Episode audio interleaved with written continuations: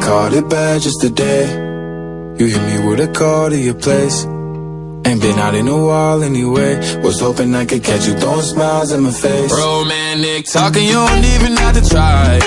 You're cute enough to fuck with me tonight. Looking at the table, all I see is reading white. Baby, you living the life, but nigga, you ain't living right. Cocaine and drinking with your friends. You live in the dark, boy, I cannot pretend. I'm not faced, only you to sin. If you've been in your garden, you know that you can. Call me when you want, call me when you need. Call me in the morning,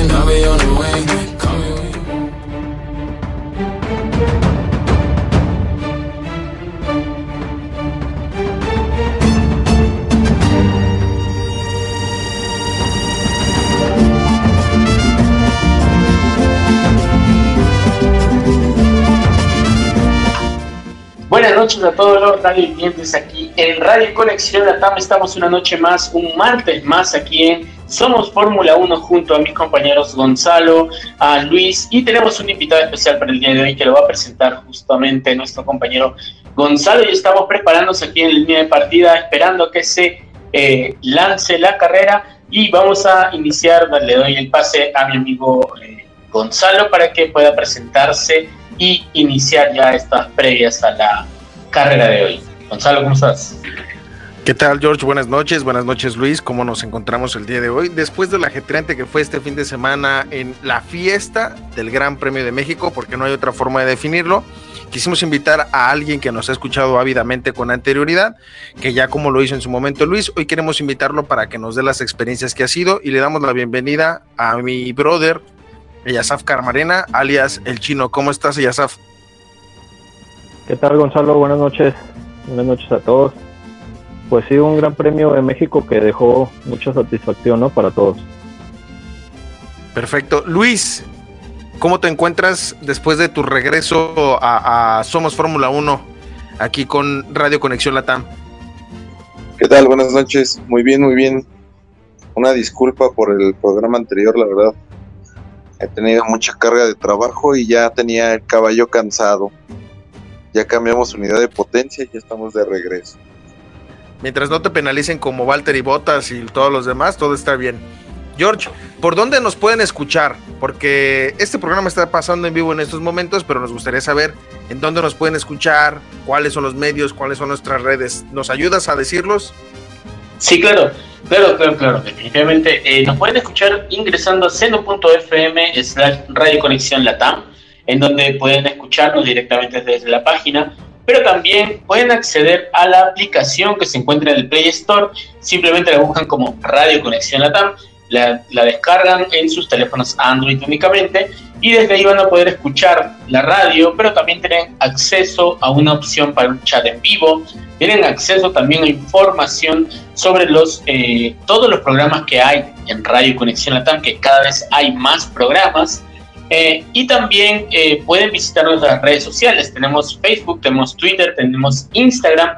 En todas ellas nos van a encontrar como Radio Conexión Latam, en donde además de compartir las horas en las que sale cada programa, también estamos teniendo algún tipo de interacción, pero también ya contamos con la propia red social de Somos Fórmula 1, nos buscan en Facebook para que puedan eh, igual comentar nuestras noticias, leer las noticias del momento que están saliendo sobre temas de la Fórmula 1 y el deporte motor más querido del mundo, ¿verdad, eh, Gonzalo? ¿Verdad, Luis? Sí, así es. Ahí Luis aventó unos memazos que próximamente lo vamos a salir. Estamos en construcción, deben de entenderlo. Estamos preparando cosas interesantes para la página, pero de ahí es el punto de encuentro para que se enlacen directamente con nosotros a través de Radio Conexión Latam, a través de todas las redes que acaba de mencionar el señor Jorge Salazar. Y de igual manera estamos conectados a través de la señal de Latinoamérica para ustedes. Eh, vamos a empezar este, este previo o este programa con la finalidad, bueno, yo quisiera eh, mencionar el por qué invitamos al chino, ¿no? Eh, es un compañero de hace muchos años, yo digo que es mi brother, porque durante muchos años hemos platicado acerca del Gran Premio de, la Fórmula 1, cualquiera de los premios. Ahí estábamos en la mañanita viéndolos en la oficina donde trabajábamos. Y me gustaría saber, eh, Saf, de, todo, de todo lo que ha pasado este, este año, ¿crees que es la temporada más competida que ha pasado eh, en los últimos, ¿qué te gustan? ¿Siete, ocho años? Mm, pues yo creo que sí, Gonzalo. Este, después de la era híbrida, pues creo que se ha venido ajustando ya esta temporada y ha sido muy competida tanto con Red Bull y, Mercedes, ¿no? Y así Mercedes había sido como el, amo y señor, ¿no? De, la, de la era híbrida, ¿no? Ok, perfecto. Y de todos los pilotos que has tenido, porque todo el mundo tiene su piloto favorito, tú, para ti, ¿quién es el piloto más grande de todos los tiempos, a tu gusto?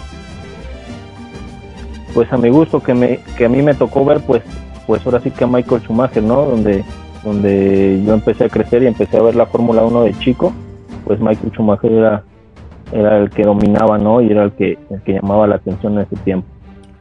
Ah, entonces tú no eres de los fanáticos de Drive to Survive, eso es una buena señal. pues, Porque ves que los critican, ¿no? Pues ha, ido este, abriendo muchas puertas también la serie, ¿no? Para que otras personas eh, les llame la atención la Fórmula 1 y esto es bueno también, no hay que decir que es malo. Perfecto. George, ¿te parece? Luis, ¿te parece? Yasap, ¿te parece? Si empezamos con el tema del día de hoy, que es el principal, que es la llegada o el anuncio probable de la llegada de Porsche y Audi a Fórmula 1. Este, Luis, ¿te parece que Porsche definiría su ingreso al día 15 de diciembre, el ingreso a la Fórmula 1 para próximos años? Mm, creo que yo veo más factible la entrada de Audi creo que en cuestión de motorización, como constructor de motor, para la nueva era, creo que Audi tiene más tecnología relacionada a que Porsche. Sí, Porsche es una marca ya de renombre de muchos años, pero creo que la tecnología de Grupo Bach para los tipos de motores que se vienen lo tiene centralizado en Audi. Ese es mi punto de vista. Tú, George, ¿qué piensas de, la llegada de Audi?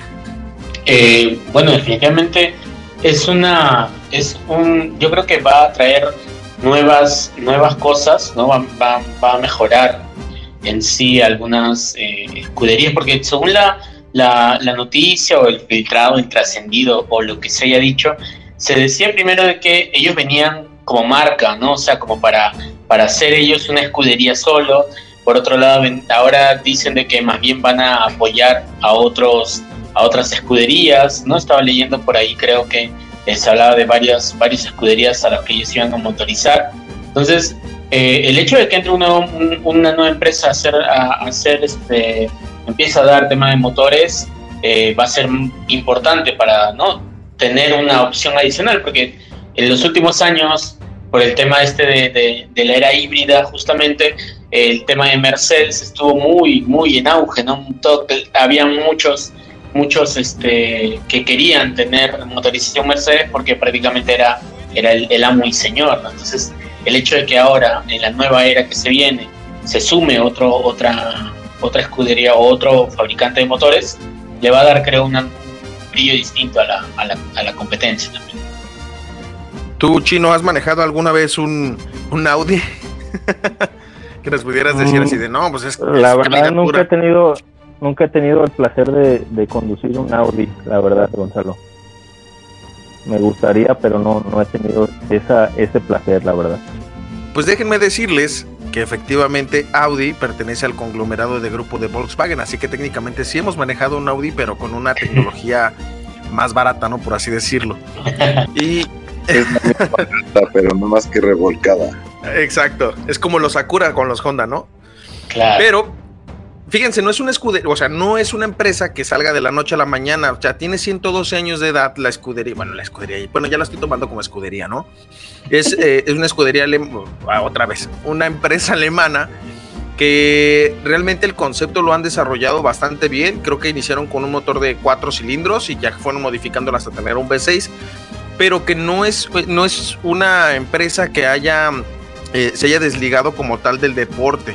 O sea, realmente su tecnología sí se ha llevado a los conceptos y a los autos y autos actuales, donde también los ha llevado a los deportivos, ¿no? al deporte motor en varias ocasiones. O sea, Eh, pues realmente, Gonzalo, déjame interrumpirte. Este, eh, Audi ha sido fuerte pues en rally más que nada, ¿no?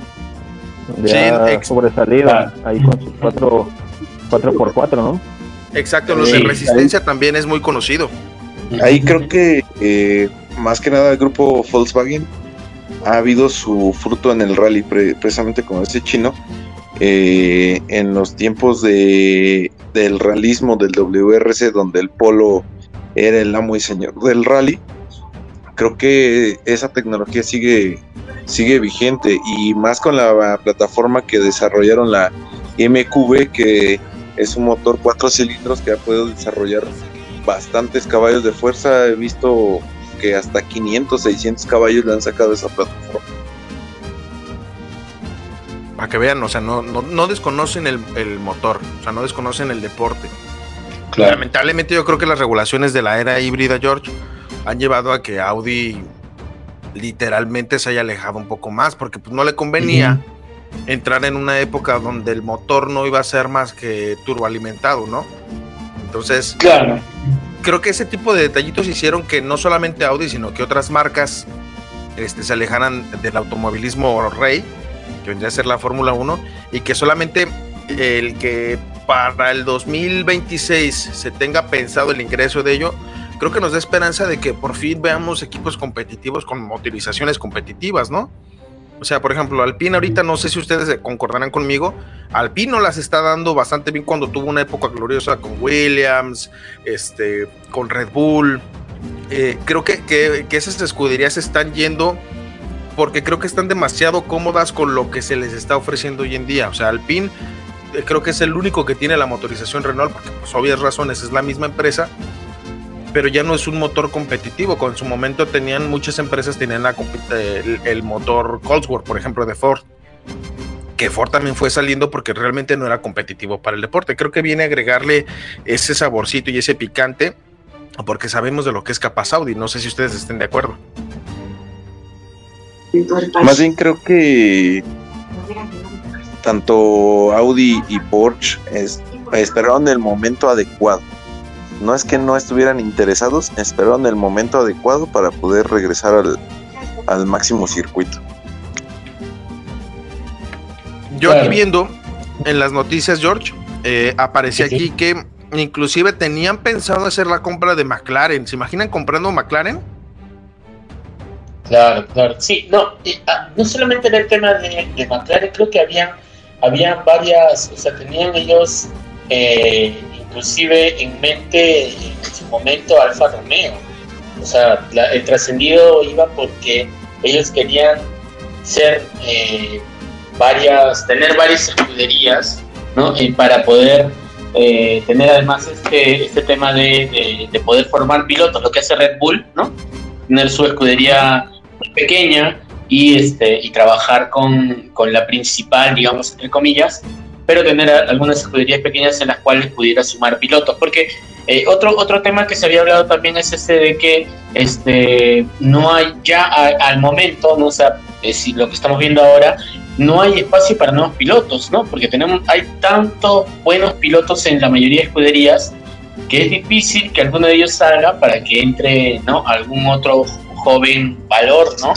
Porque, por ejemplo, yo no creo que eh, todavía sea momento de que se retira algún otro, además de, eh, de lo que pasó con Raikkonen, ¿no? Por ejemplo, yo dudo mucho que haya algún otro piloto que vaya a salir todavía, entonces es difícil y que haya más espacios. Y es por eso que decían que, lo que se quería era tener más de una escudería eh, en, eh, con, audio por el conglomerado Volkswagen.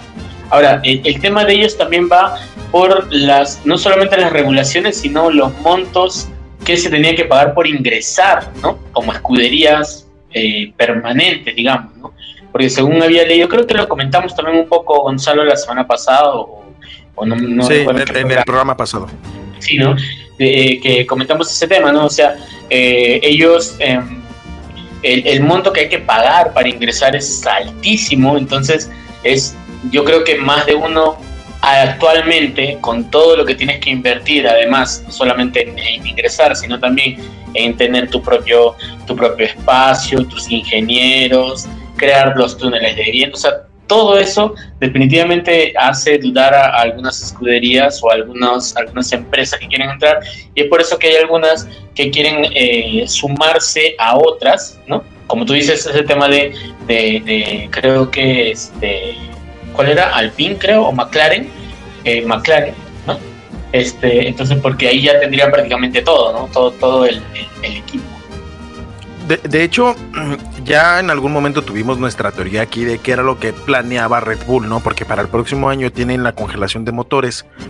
Y no sé si te acuerdas, George, que habíamos hablado que tal vez la tirada de Red Bull del creador del Red Bull Powertrains, que es la empresa con la que según eso van a rediseñar y darle el mantenimiento como a los motores, era llevar esa, esa empresa solamente como, entre comillas, propia, para que a partir del el año 2026 la relación que tiene Red Bull con Volkswagen o con Audi, porque pues realmente no son desconocidos, ya han trabajado en conjunto en otras categorías como en el rally, lleguen a tomar posesión de, de del Powertrains y que a partir del año 2026 Red Bull no nos sorprenda que pueda tener motorización Audi, ¿no?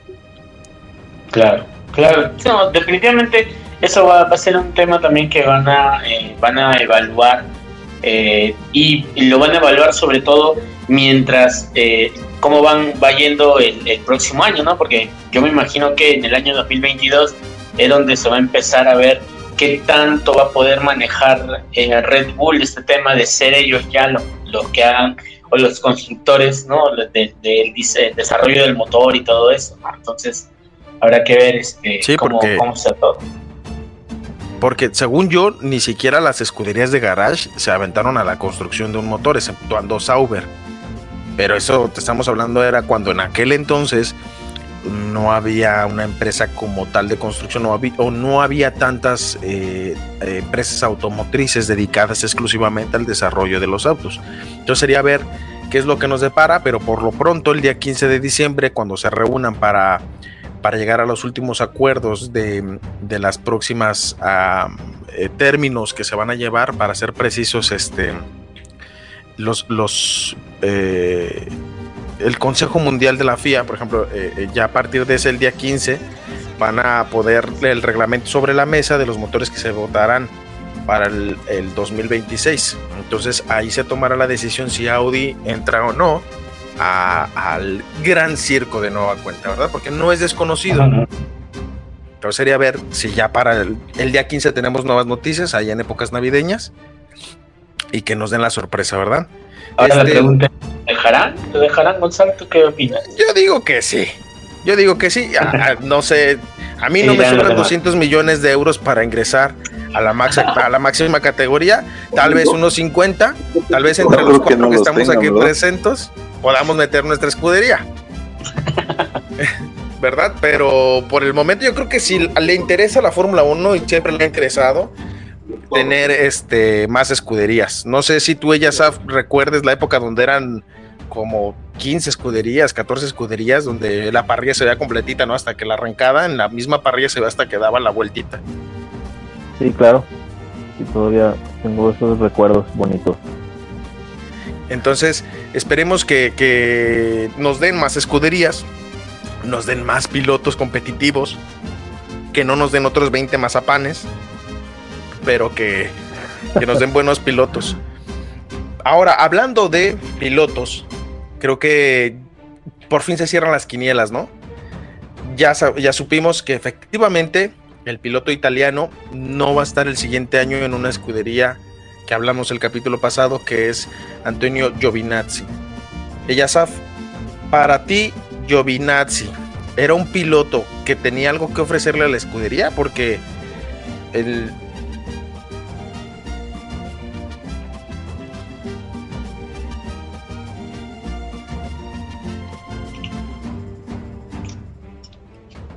Eh, bueno, a ver, eh, sí, me parece que hubo algún problema ahí con el audio, chicos.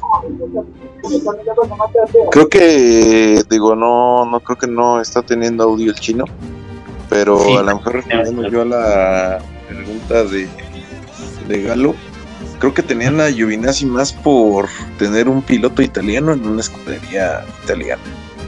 No creo que digo, obviamente, como les dije la, la vez pasada, creo que para subirse un monoplaza hay que tener manitas, a excepción del Mazepin. Pero creo que sí era más por eso, era como un tema cultural. Eh, escudería italiana, piloto italiano.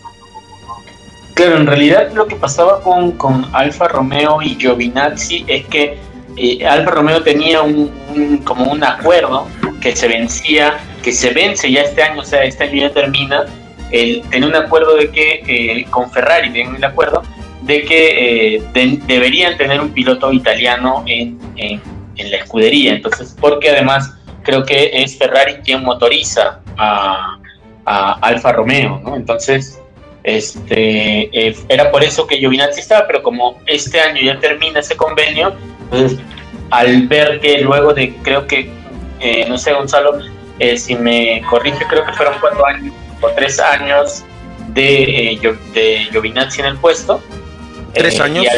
tres años, ¿verdad? Y al no tener ningún tipo de mejora, eh, inclusive me parece que hasta ha empeorado. Eh, entonces, ya, pues yo, era lo más lógico que tenían que sacarlo. Mira, es que realmente el acuerdo con Ferrari vence el próximo año. Renovaron inclusive otro año esta vez el próximo año es el que iba a, renovarse para ver eso. Y el darnos cuenta que Giovinazzi no. Mira, realmente sus parejas de pilotos actuales, como Kimi Raikkonen y como Antonio Giovinazzi, no le ofrecieron nada nuevo a la escudería. Seamos realistas. O sea, la escudería no tenía argumentos para mantener a ninguno de los dos. Aunque Kimi Raikkonen, campeón del mundo, pues este año se retira. Realmente Antonio Giovinazzi tampoco tenía este las opciones para quedarse. Realmente no tenía argumentos reales para quedarse. Entonces, creo que Antonio Giovinazzi le queda a deber. Inclusive en el premio pasado eh, se escucha, no sé si vieron el onboard donde sale él, que les comentan hoy que les dice, thank you guys por, por la, for, for, the great strategy, o algo así. En inglés es muy malo, pero técnicamente en resumidas cuentas le dijo que gracias por la gran estrategia, haciendo referencia como de, ustedes le echaron a perder, ¿no? Porque creo que salía en noveno, si no mal me equivoco. Y bueno, terminó por, por, acciones ahí extrañas al principio de la, de la largada, terminó en noveno, que pudo haberlo mantenido, pero este. Pero pues también no es como que, ay, sí, es un pilotazo. Pues no, ya tuvo tres años y en tres años tuvo que haber demostrado por qué es el piloto de, de, Alfa Romeo y que inclusive de ahí pudo haber brincado a Ferrari. O sea, el año pasado él exigía y sus, y sus, sus pagadores o sus patrocinadores exigían que estuviera en Ferrari. No tiene las características para ser un piloto de Ferrari. Es que podemos comentar lo mismo de Russell y va a Mercedes. No sé si. a diferencia de Russell. No, no, no, pero. pero viene de escuela Mercedes, ya lo sé. Pero es lo mismo que pasaba con Checo. Sí, o sea, Checo siempre ha sido competitivo, competitivo, pero en Racing Point no tenía un auto competitivo. Y siempre fue media tabla, media tabla, media tabla, media tabla. Le dan un buen auto y crece. Sí, pero ahorita vamos a ir a ese tema. Pero a lo que vamos con Antonio Giovinazzi, Antonio Giovinazzi no es un jovencito. ¿Vale? Antonio Giovinazzi tiene 28 años. Entonces, es un piloto que ya tuvo que haber llegado a su tope como piloto y enseñarnos de qué capacidades tiene, cosa que no tiene, ¿verdad? Entonces, eh, por ejemplo, comparando con George Russell, él estuvo también este, en la Fórmula 3, en el campeonato europeo.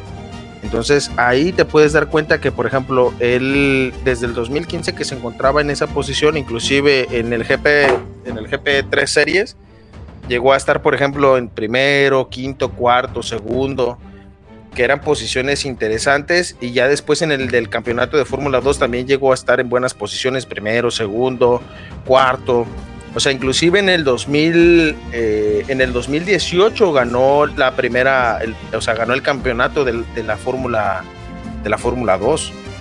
O sea, no, no es un muchacho que no venga, ¿vale? Y de igual manera no hizo el brinco a una escudería grande luego, luego. Lo que hizo fue brincar a una escudería pequeña como lo es Williams para desarrollar las capacidades. ¿Verdad? O sea, entonces Antonio Giovinazzi no pertenece a esa generación y lamentablemente no ha sabido apreciar lo que, lo que se le estaba dando. Entonces, eh, no sé ustedes qué piensen, para mí no es un piloto del que me arrepienta el decir, híjole, ya no lo pude ver, ¿no? O sea, realmente no creo que, se, que sea un piloto de los que valga la pena volver a, contratar. No sé qué ustedes piensan. sí, mira, Gonzalo, por ejemplo, eh, algo que se le ha criticado creo a Giovinazzi desde el comienzo, desde que entró a Alfa Romeo, y en general creo que hay, algo que, eh, que de alguna manera no ha evolucionado, es, es, el tema de que siempre ha estado, casi, o, bueno, casi siempre ha estado por debajo de sus pilotos, de sus compañeros, ¿no? Porque inclusive muchos de muchos en algún en algún punto pueden haber creído de que quizás Giovinazzi porque más joven no que por ejemplo que Kimi Raikkonen pudiera estar mucho mejor posicionado que Kimi. Pero si tú ves la tabla de posiciones en cuanto a las carreras no a cómo han quedado normalmente siempre es Kimi el que estaba por encima de, de, de Giovinazzi inclusive sabiendo que ambos tenían el mismo el mismo auto no si bien no era mucha la diferencia pero este, aún así eh, eh, había, se notaba que, eh, Giovinazzi no era o, no era un piloto que estaba, que era, digamos, que tenía talento, que era muy buen piloto. si comparamos el tema con Russell, Russell ha sabido exprimir algunas veces a, un Williams que muchas veces le ha dado muchísimo menos de lo que ha podido darle a, a Giovinazzi el Alfa Romeo Inclusive cuando tuvo la oportunidad de, subir en esa carrera en la que reemplazó a, Luis Hamilton y, y estar en un, monoplaza de Mercedes, demostró que, inclusive podía superar al propio Bottas, ¿no? O sea, estar muy por encima de Bottas cuando Bottas era un piloto que ya llevaba años con el auto, llevaba años de conocer el monoplaza y aún así con eso eh, Russell estuvo muy por encima. Entonces, eh, de alguna forma, Russell creo que ha demostrado y se ha ganado la posibilidad de subir a un Mercedes. Eh, y Giovinazzi de igual forma se ha ganado, creo, la, eh, el retiro, ¿no? Prácticamente, porque lamentablemente no ha, no ha demostrado que merecía mantenerse en la, en la Fórmula 1.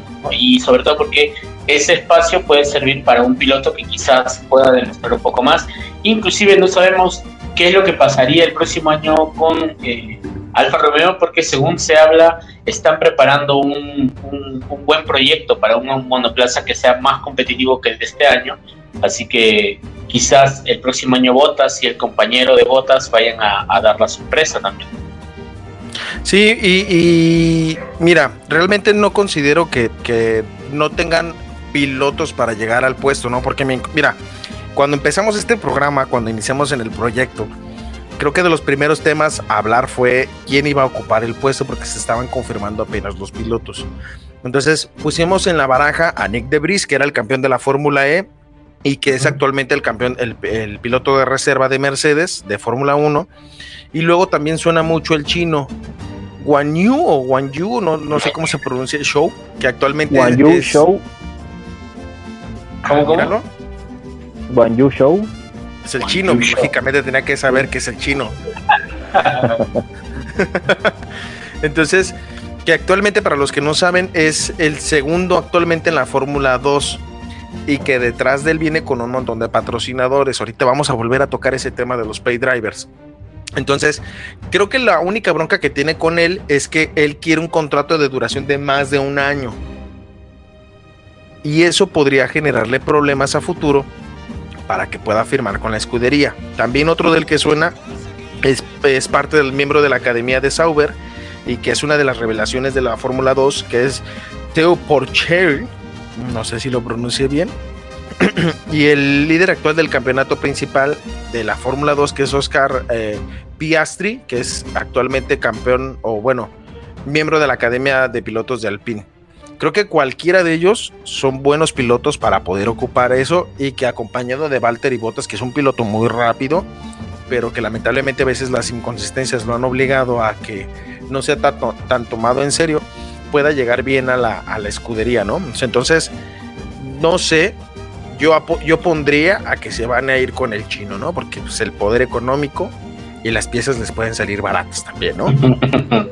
claro, sí, definitivamente el, eh, el, tema dinero también va a pesar bastante en este en la decisión que voy a tomar al final este Alfa Romeo para ver a quién pone Pero bueno, esperemos que no termine siendo otro Mazepin nomás, ¿no? De eso nada más espero. sí, ya. Otro Mazepin, por favor, ya no. Que aún así, Mazepin es rápido. O sea, pero no, no necesariamente tiene todas las capacidades de ser un buen piloto. Entonces, ¿por qué, ¿por qué creemos que se va a ir el chino directamente a la escudería Sauber? Chino, te voy a preguntar a ti lo siguiente y espero que me lo respondas con total sinceridad. ¿Cuántos pilotos de Pay Driver eh, conoces que recuerdes lógicamente y crees que es un mal necesario para la Fórmula 1? Pues, pues conozco, pues obviamente Checo Pérez en su momento fue uno de ellos. Eh, Michael Schumacher también empezó su carrera de esa forma, Gonzalo. Este, eh, pues Lance, Stroll, que es de los más de los, de los del 2020 creo. Pues, y en este año pues tenemos al ruso, ¿no? A Nikita Mazepin. Nikita, destrozó autos Mazepin. Así es. También yo, yo pondría en esa categoría Yuki, ¿no? Creo que Yuki, llegó por, Honda. Entonces yo lo pondría también en esta categoría. Y ahora, yo pregunto, ¿es un mal necesario? Porque, mire, yo, yo escuchando una entrevista con personas que no conocen tanto del medio, que no son tan conocidos como son analistas deportivos, dicen que es un, es un deporte muy caro. Inclusive en un programa anterior Luis lo mencionaba, ¿no? Decía que la gente tiene esa expectativa de que es un deporte muy caro y que solamente es para ricos. Y, y creo, no sé si ustedes me dejarán mentir, que sí es, es importante ser un pay driver en su momento, pero también patrocinan a pilotos que tienen habilidades para estar ahí, exceptuando Lance Stroll y Nikita Mazepin, porque realmente pues sus papás tienen para tirar dinero, ¿verdad? Pero, pero un mal necesario para la Fórmula 1 que se necesita erradicar o se necesita mantener. Eh, yo creo que, yo creo que, eh, sí, ellos saben. Yo creo que lo van a seguir manteniendo, ¿no? Porque pues el, inyectar tanto dinero pues le sirve tanto a los equipos, ¿no? Eh, sí, concuerdo. Definitivamente es, es, necesario, ¿no? Es, es necesario tener eh, por lo menos esos pilotos. El problema es que no sabes, pues, que es una ruleta rusa, no sabes qué te va a tocar, ¿no? Si va a ser finalmente un buen piloto o un mal piloto, como pasó con Nikita Mazapán. Pues miren, si, si los pay driver llegan a, la Fórmula 1, no creo que, les hagamos el feo siempre y cuando tengan talento, ¿verdad? Yo creo, y, el ejemplo más claro actualmente de que un pay driver existe con, buenas manos, no sé si Luis nos dejará mentir, que cuando un que cuando un pay driver tiene talento, el talento suficiente, solito se va a mantener en la categoría. Y miren, ella Saf mencionó al viejo sabroso como un pay driver que llegó a Sauber allá por el año del 2011, patrocinado bajo el escudo de Carlos Slim, que para los que no sepan es el hombre más rico del mundo. Entonces, este, pero vamos a hacer la comparativa. También, o sea, Checo Pérez fue patrocinado por Carlos Slim en Escudería Telmex, que es como la, la, categoría o el sistema de apoyo para pilotos aquí en México. Pero no fue el único que llegó a través de Escudería Telmex, también llegó Memo Rojas, Esteban Gutiérrez, llegó Checo Pérez pero porque ellos no se mantuvieron en la categoría. Entonces, el talento sí es necesario para ser un pay driver. Claro, a la larga sí, a la larga sí termina siendo necesario, sí, es cierto, ¿no? Eso, por ese lado tienes razón. No sé qué opinen ella, o, o Luis. Nos hemos dejado sin palabras. Eh, sí, creo que sí es bueno porque pues obviamente Checo no hubiera llegado a donde está si no hubiera entrado de esta manera, ¿no? Es lo que dice Gonzalo, o sea, si tienen talento, pues se agradece. Se agradece que le den oportunidad con patrocinios fuertes para que puedan llegar a, a, Fórmula 1. ¿Ella sabe? Sí, pues el momento Sergio Pérez pues aportó más de 50 millones de dólares en patrocinios, entonces imagínate quién le dice que no a 50 millones de dólares, ¿verdad? Ah, de hecho, hasta, para los que no sepan, eh, bueno, Checo Pérez tiene algo que yo le debo de admirar mucho, que fue el de mandar a Racing Point, o, como en ese momento era Force India, ¿no?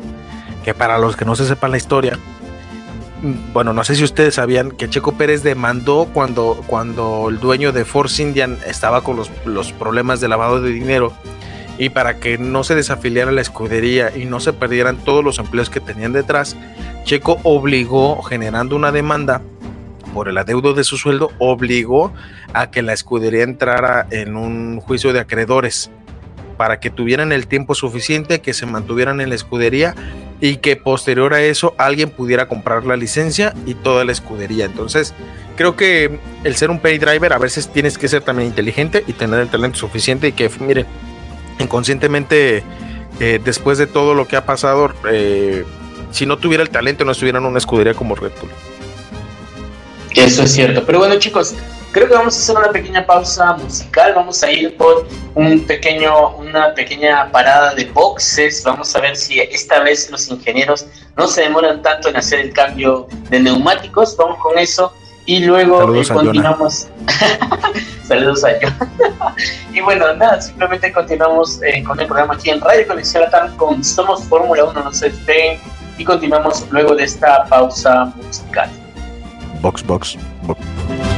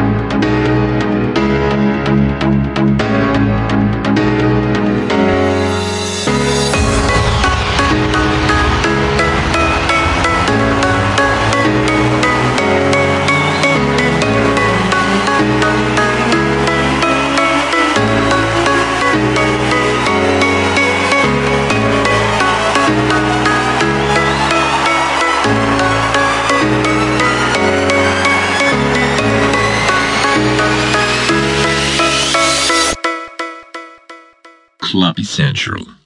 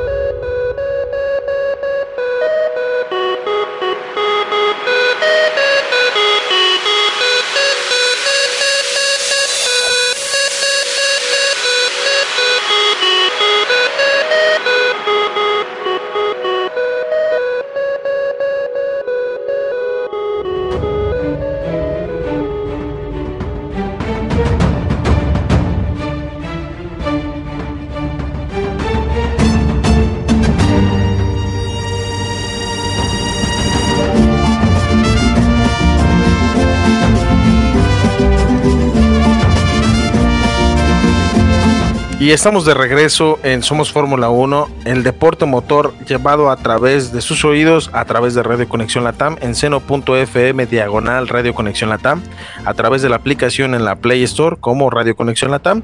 Pueden escuchar esta repetición a través de Mixcloud o también a través de lo que vendría a ser Spotify en Radio Conexión Latam. En nuestras redes nos encontramos como Radio Conexión Latam, Facebook, Twitter e Instagram. Y estamos estrenando una página que se llama Somos Fórmula 1. Bueno, somos F1, así nos encuentran en Facebook. Ahí ya vamos empezando a crecer, estamos ahí tratando de, de construir lo que vendría a ser la página oficial del programa. Ahí estamos cambiando porque vamos a cambiar de logo, nada más que nos estamos poniendo de acuerdo, unos quieren que sea, hay un Mercedes, que otros quieren un Red Bull, otros que un Lotus, y que yo quiero que salga el viejo sabroso ahí con, con un, un micro entonces andamos ahí peleándonos porque no sabemos qué queremos hacer, porque tenemos grandes ideas para ustedes, pero ayúdenos a que esto pase y que se unan a la comunidad en vivo a través del chat que se encuentra en el link de la descripción de Facebook de Radio Conexión Latam o Instagram o Twitter para que ustedes se unan. Y creo que es momento de hablar de la fiesta del Gran Premio de México. Y digo fiesta porque durante todo este tiempo, desde el 2015 que regresó, se ha llevado el premio a la mejor carrera de la temporada. Y no creo que por la carrera, chicos, sino por todo lo que lleva detrás. Como por ejemplo el showrun que tuvo Red Bull en la Ciudad de México, que lamentablemente tuvo una mancha ahí por una manifestación que ya no pudimos ver la clausura del evento, pero que todo fue un éxito porque había más de 100 mil personas aglomeradas alrededor de la calle de Reforma para ver al viejo sabroso trae unos trompos con el RB7, un motor V6 que sonaba preciosísimo y que de verdad envidia a todos los que pudieron asistir. Ahora, vamos a preguntarles a ustedes, muchachos. Vamos a empezar. ¿Qué les parece? Ella sabe que es el invitado. Luego Jorge y por último Luis. ¿De qué les pareció este premio? ¿Qué tenían de expectativas acerca del premio de gran, el Gran Premio de la Ciudad de México? Pues primeramente que Checo Pérez lograra el podio, que sí se dio y pues sí, ser eh, después de, la pandemia que regresara y ser el, el protagonista ¿no? del año del, de, del 2021 para que fuera el mejor premio, ¿no? Se dio en todos los aspectos, tanto con público como con todas las sorpresas que, se organizaron, ¿no? Yo me quedé encantado, la verdad. No sé los demás qué les pareció, pero a mí me gustó mucho ver este regreso otra vez y pues ojalá hubiera más premios, ¿no? Aquí en México. ¿A ti, George? Eh, sí, definitivamente yo tenía bastantes expectativas también. Era bonito ver porque vuelva un gran premio a México después de un año eh, de, por la pandemia que, no hubo lamentablemente. Pero eh, sí tenía las expectativas de que, poder ver nuevamente un gran premio en México.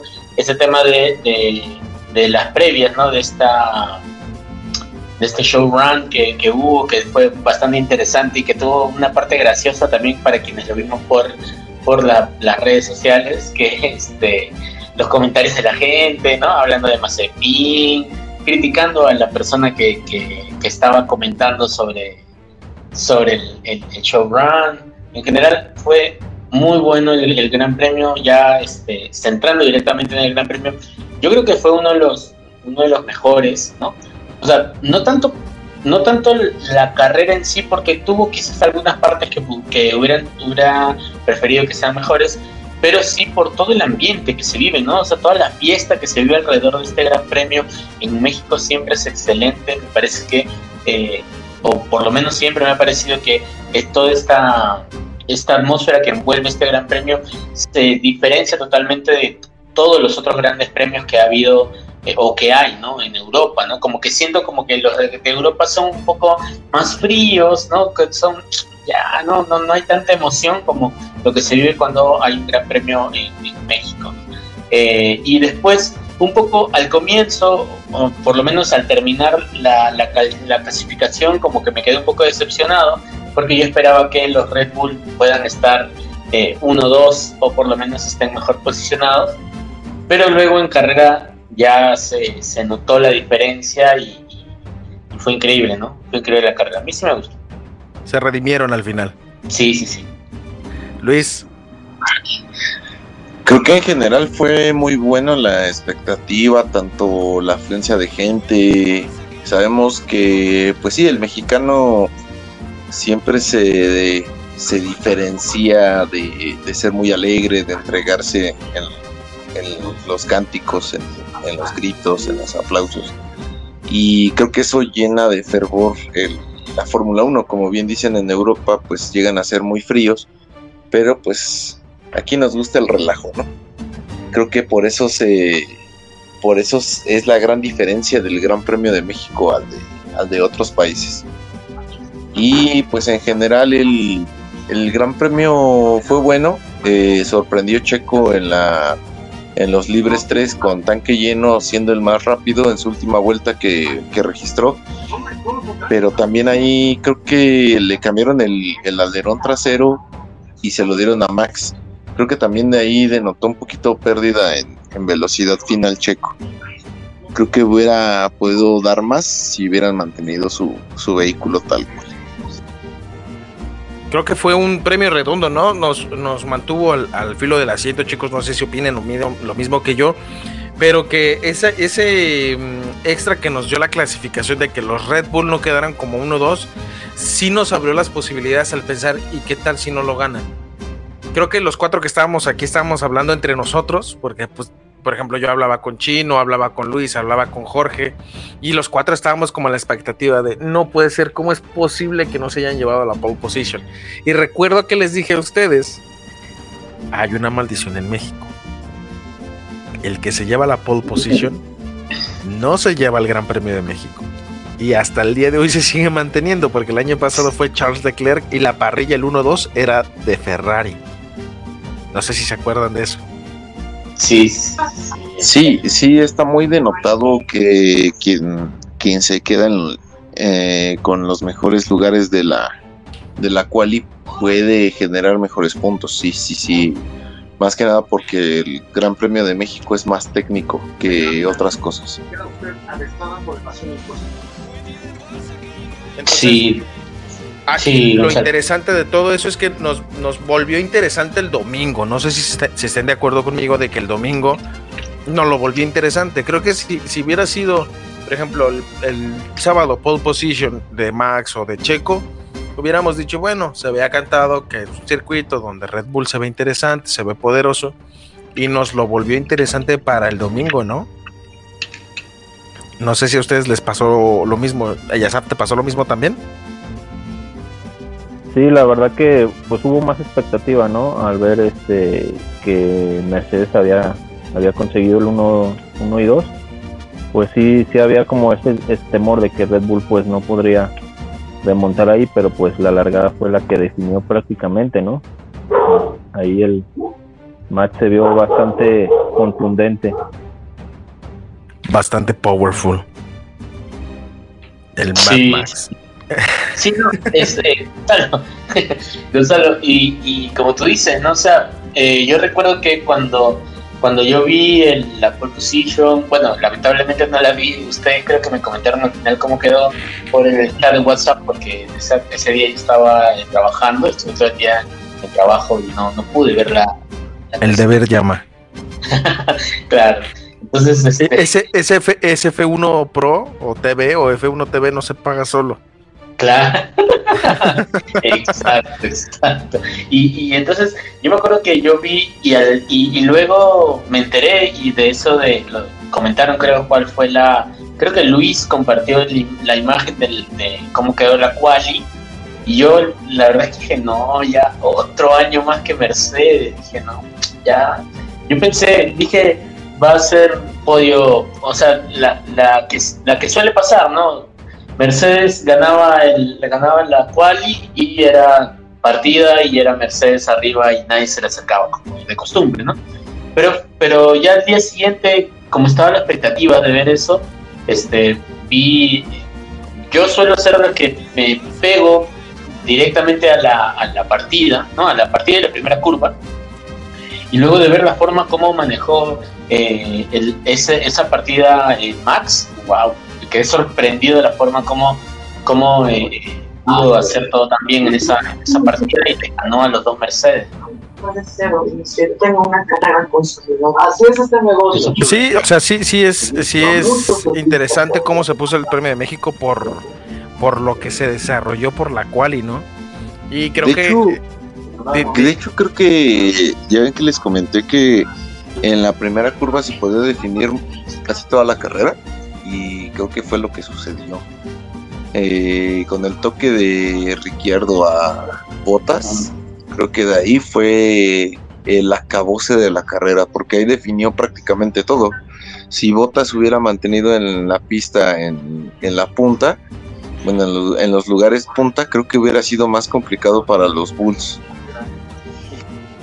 Pero yo creo que, que Checo igual hubiera tenido la oportunidad de pasar a Botas, ¿eh? Se veía muchísimo más rápido que, que Botas.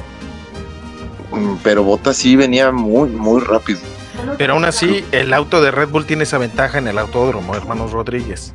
O sea, no, no, no demeritemos el trabajo de Botas. Pero siendo realistas, en la quali no se vio tan poderoso Mercedes y no lamentablemente no se llevaron la pole position por el error de Yuki. O sea, el efecto Tsunoda, como lo dice el Christian Horny, lo menciona así, ¿no? De que el efecto, el efecto Tsunoda provocó que no se llevaran la, la primera línea.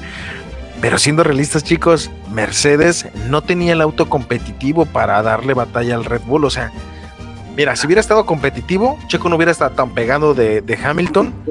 Y dos, Max no hubiera manejado con, la mano hacia afuera saludando, ¿no? Como si fuera el desfile del 16 de septiembre aquí en México.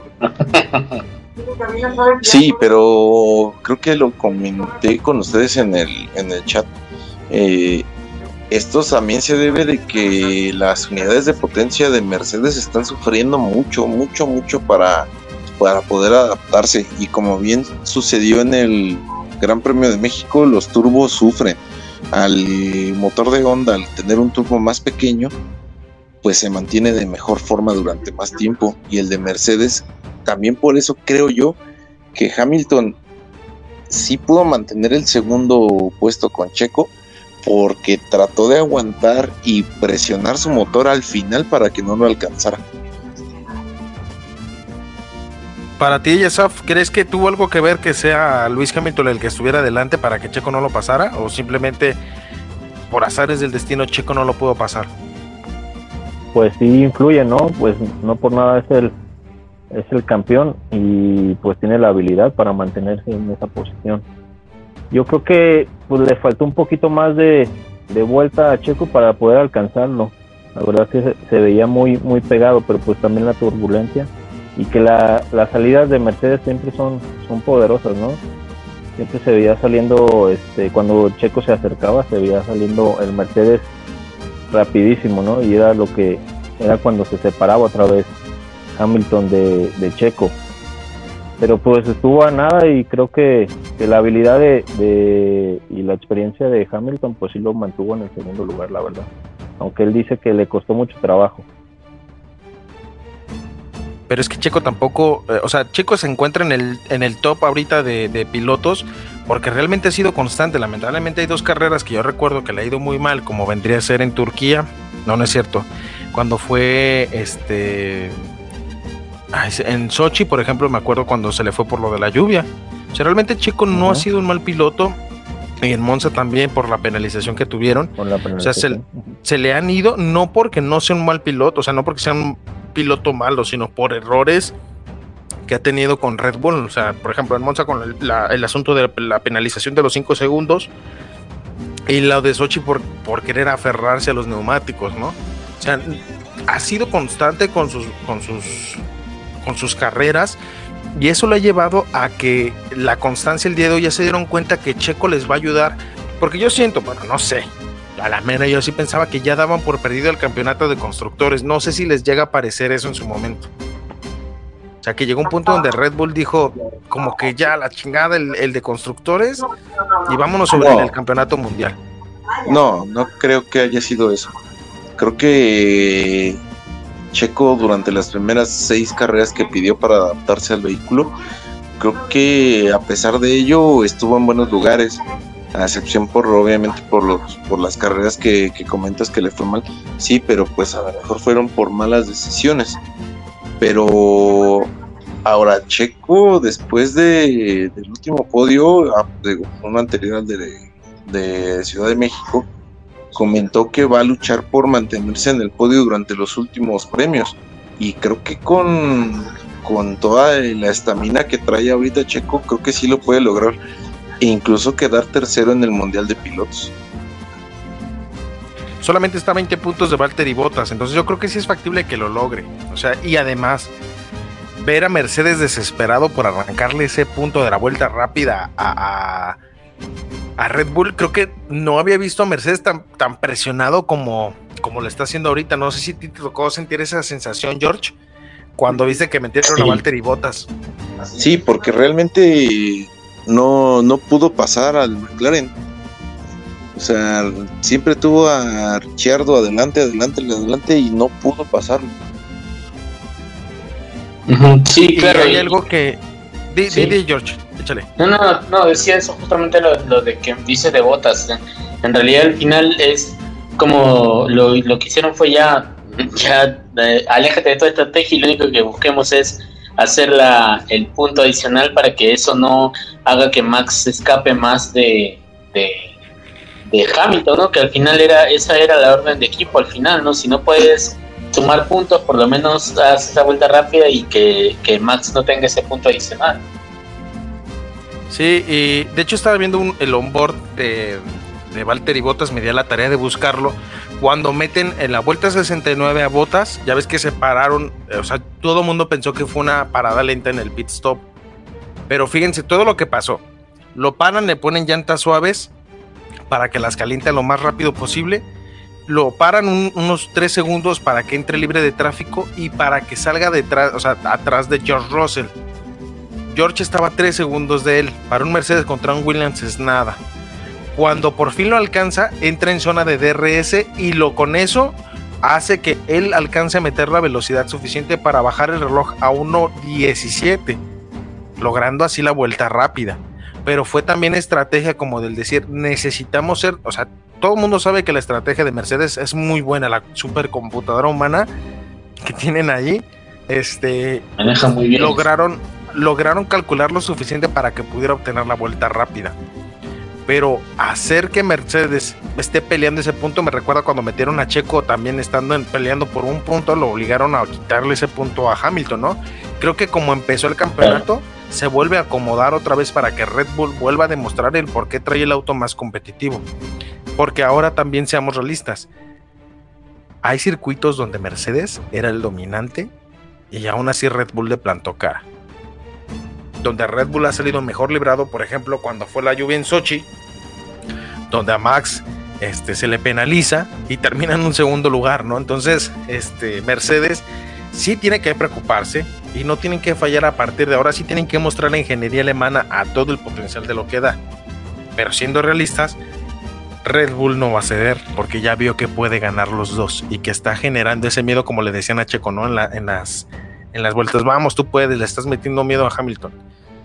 Yo en su momento, y, Chino no me va a dejar mentir, cuando empezó la temporada, cuando contrataron a Checo Pérez, hablamos él y yo. Y, y, no vas a dejar mentir, Chino, que cuando estábamos hablando estábamos diciendo, ¿para qué contrata a Checo Pérez Red Bull? Y dijimos, a ver, Alex Albon nunca llegó a incomodar a Lewis Hamilton, jamás. Ni mucho menos a Valtteri Bottas. ¿Por qué lo contratan? Porque te da un amplio abanico de posibilidades para jugar con la estrategia. Es un piloto constante, no es un piloto rápido, pero es un piloto que defiende muy bien y que sabe cuánto atacar. Hay algo que ni siquiera todo el dinero del mundo puede comprar y es la experiencia. Entonces, ¿Te acuerdas, Chino, cuando hablábamos cuál era el trabajo que pensábamos que iba a ser eh, el viejo sabroso? Sí, sí, sí lo recuerdo. Pues iba, pues iba a ser el, segundo, ¿no? Que iba a, a, parar a los Mercedes, a darle puntos. Pues realmente lo que está haciendo Checo, con lo que empezó y lo que le pidió el equipo, ¿no? Por eso hablan también de él, que realmente ha sido el mejor compañero que han tenido hasta el momento pues se ha adaptado muy bien a lo que le están pidiendo. Y Checo pues con su experiencia pues, ha, sabido llevar muy bien lo que le ha pedido el equipo y, y al contrario, pues ir, sumando también puntos para él en su carrera y, para Red Bull. Y, lo que me sorprendió a mí es cómo hizo durar las llantas medias 40 vueltas cuando la, la estrategia está pronosticada que duraran de 22 a 32 vueltas. Ahora sí, como, como le puso el apodo Christian Horny, le puso el, el encantador de llantas, ¿no? O sea, alargar esa parada, wow. Sí, sí, incluso ya en las últimas vueltas con ese con ese juego de neumáticos, él en el radio decía que las llantas estaban al 100, ¿no? Ya con y es que y no bajaba los tiempos, vueltas. realmente los mantenía constantes. Gracias. Mm, sí, bueno, Checo creo que ahí demostró de que es un gran gestor de, neumáticos también, ¿no? Es algo que siempre se ha comentado de Checo, que sabe manejar los neumáticos, sabe controlar, sabe cuidarlos, ¿no? Y eso creo que eh, ya quedó demostrado en esta carrera también. Sí, el, el, viejo sabroso nos demuestra que sí es un piloto de verdad y no de esos de mentiras, ¿no? Que muchos dicen como es que Checo no es un buen piloto. No, no, no. Por algo está ahí por algo le metió presión y creo que tuvo un segundo aire cuando, o sea, lo vimos cortando medio segundo por vuelta y le calculaban, ¿sabes qué? En 15 vueltas lo van a alcanzar y cuál, lo alcanzó como en 7 o en 8. Que ya no pudo y que trató de bajarle un poquito de ritmo para aguantarlo al final y al final le volvió a meter presión para quedar apretado con él. Que creo que el tráfico fue lo que le terminó perjudicando para que no pudiera alcanzar a Hamilton. Pero, digamos así, un tiro de a solas Checo sí, sí lo hubiera alcanzado en una o dos vueltas, pero otra cosa es alcanzarlo y otra cosa es pasarlo. Claro. Sabiendo cómo es Hamilton, pues no, no hubiera dudado en aventarle el coche. Sí, le iba a aventar el microbús. pero, pero chicos, chicos, pero miren, o sea, yo creo que eh, la mayoría de gente que en algún momento ha criticado a Checo también tendría que ver, por ejemplo, en esta carrera, lo importante y lo, y lo diferente que es tener a un por ejemplo, a un Alex Albon, ¿no? En, el, en un Red Bull y tener a Checo. Digamos que si pongamos el hipotético caso de que se hubiera presentado la misma situación eh, con un, en vez de Checo, un Albon en, en, el, en el 2 de Red Bull, ¿no?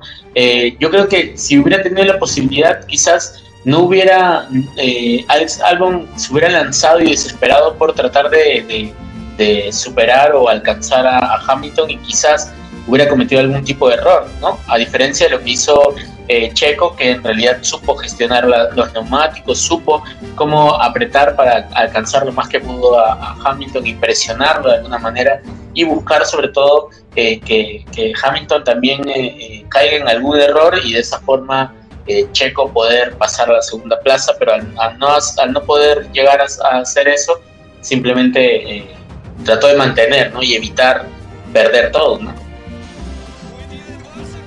El, el, llegar a Red Bull creo que fue el momento adecuado, porque le está aportando lo que Pierre Gasly no le pudo dar, lo que sigue peleando. Lo que Alex Albon tampoco pudo hacer, porque siento que Alex Albon es demasiado noble y le faltó esa malicia, ¿no? O sea, este, este año TikTok se ha llenado de defensas de Checo Pérez a más no poder. O sea, nos han enseñado recortes de, lo, de la aceleración. Yo creo que con la que me quedo hasta este momento que es la defensa contra Hamilton ahí en, en creo que fue en Turquía o dónde fue en Turquía donde Hamilton le avienta el carro y quiere mandarlo a que se cambie las, las llantas otra vez. Este esa defensa yo creo que es la que con la que más me quedo no ni siquiera el rebase de Albon cuando salió en el Drive to Survive. Creo que me quedo con esa defensa. Y la, y la menciono porque todo el mundo ¡ay! esa defensa de no manches fue una vuelta 11 o sea de esa carrera no, o sea, en Sakir fue una vuelta 11, no era así como de, oh, era la, la, la, vuelta con la que se. No, no, no es cierto, era una vuelta cualquiera, pero pues Drive to Survive, la novela de Netflix. Este, pero, pero esa de Hamilton, la verdad, Drive to Survive lo va a hacer dos capítulos, ¿no? Y, y, y lo va a hacer así como la pelea del siglo. Entonces, sí. Pero fíjense, Checo se ha afianzado, o sea, es su quinto podio esta temporada. O sea, el primero fue en eh, en Azerbaiyán, donde se lleva el primer lugar después de la ponchadura de Max, y luego en el Paul Ricard, allá donde se este, lleva el tercer lugar cuando el, tip, el, mencionado Let's Do It, em, seguido de Turquía en el tercero, en Estados Unidos en tercero, en México en el tercero, entonces no dudemos que en, Brasil también se lleva un tercero o un segundo lugar. No sé qué ustedes opinen. Ya ni siquiera voy a hacer quiniela porque la verdad no la tenemos a nada, pero esperemos que así pase. Tú, Chino, ¿tú cómo viviste el Gran Premio de México? ¿Te emocionó? ¿Te quedó, quedaste satisfecho? ¿No quedaste satisfecho? ¿Te faltó más? Pues realmente no lo vi en vivo porque estaba trabajando, Gonzalo, pero este hasta ver la repetición me emocionó, la verdad. Ver todo, todo lo que lo que generó era emocionante, ¿no? Ver los festejos de Checo, pues se te enchina la piel la verdad. Lo, lo, agradecido que estaba con, la gente. Y sí, para mí fue, pues no sé, fue satisfactorio. Eh, más que otras carreras, la verdad. Más que Estados Unidos ver el tercer lugar, pero me gustó más que haya logrado el tercer lugar aquí en, su casa, ¿no? Para mí fue muy emocionante, la verdad, Para ti, George. Eh, la verdad que también fue demasiado emocionante ver esa ver, inclusive ver cómo sus ingenieros lo, lo cargan, ¿no? Lo, lo, abrazan y lo cargan, creo, en, y lo, lo, hacen lo hacen saltar un poco, creo, si mal no recuerdo, pero fue muy, muy, muy emocionante esa, esa lanzada al aire que le hicieron a Checo, fue, no, de verdad que fue muy emocionante esa carrera y fue, fue bonito ver, ver que Checo pudo tener eh, un podio justamente en casa, ¿no? Pudo estar ahí, hacer disfrutar a su gente, porque creo que la gran mayoría quería ver a Checo en un podio. Y yo creo que hubiera sido muchísimo más emotivo eh, ver a Checo en el primer lugar, ¿no? pero bueno, son, son temas ya que, que, escapan Al, a, Checo, pero igual, igual fue muy bueno, yo creo, fue muy, muy emotivo, muy bueno, inclusive este, creo que hasta ahora hoy día que, estaba preparando la, el fondo musical con esta, esta canción de, oficial de Fórmula 1, pero adaptada con mariachis. Eh, me emocioné escuchándola porque no, la verdad que muy bueno. Y, para ti, Luis, ¿qué te pareció ver al, al, señor Pérez festejando, no? Ahí como loco. Yo creo que era el más feliz de todos los que estábamos viendo el Gran Premio, ¿no? Hasta me daban ganas de llorar a mí. Pues creo que obviamente como bien lo comentaba, tanta es la concentración que, que se pierde, ¿no? Se pierde dentro de la dentro de la del trazado y se olvida a lo mejor de lo que está afuera. Pero creo que el positivismo de la gente que lo estábamos viendo y los que estaban presentes en el autódromo sí se logró transmitir hacia, hacia las ruedas de, de Checo.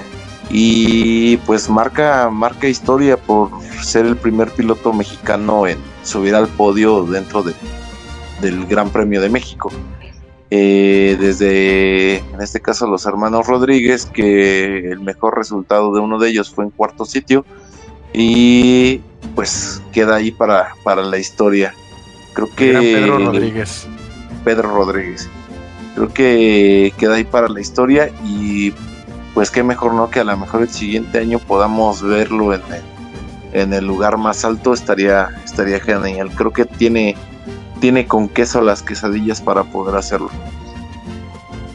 Yo me quedo con, lo que dijo Charles Leclerc al momento. Dicen que le llamó a Checo Pérez. No sé, no me consta. Yo no estaba allí presente. Pues estábamos echando tequilas el viejo sabroso y yo, pero pues hasta ahí.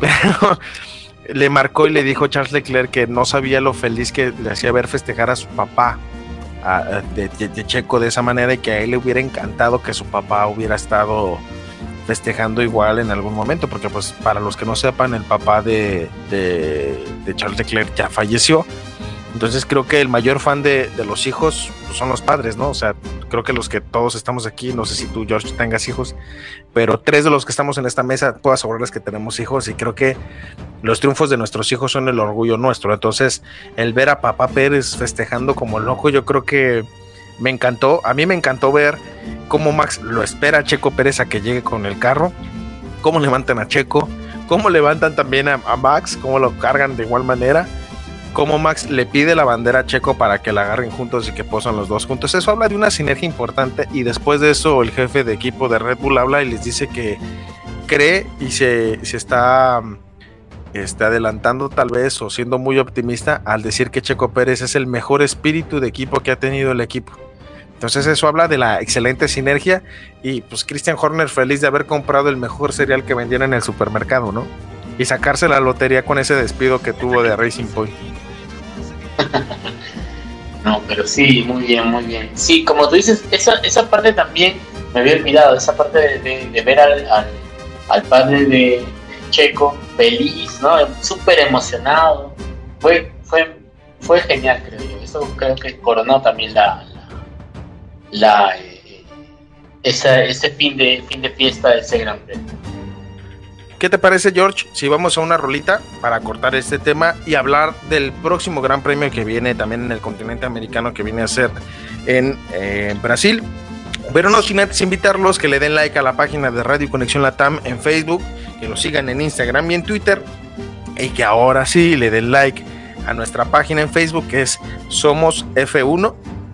Ahí nos buscan, le dan el clic y empezamos a convivir entre ustedes y nosotros, se acercan con nosotros, platican con nosotros y, ¿por qué no?, comentarnos acerca de lo que no les gusta del programa, de los que sí les gusta, de lo que nos ignoran, de lo que están ahí poniendo mientras abren ahí eh, los taquitos, mientras están cenando, e invitarlos que nos escuchen a través de las repeticiones en Mixcloud y en Spotify, donde nos encuentran como Radio Conexión Latam.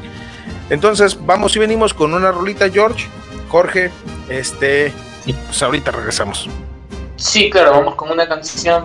Vamos a escuchar el Paranoid Android de la banda Radiohead y volvemos con la parte, creo que final eh, de Somos Fórmula 1.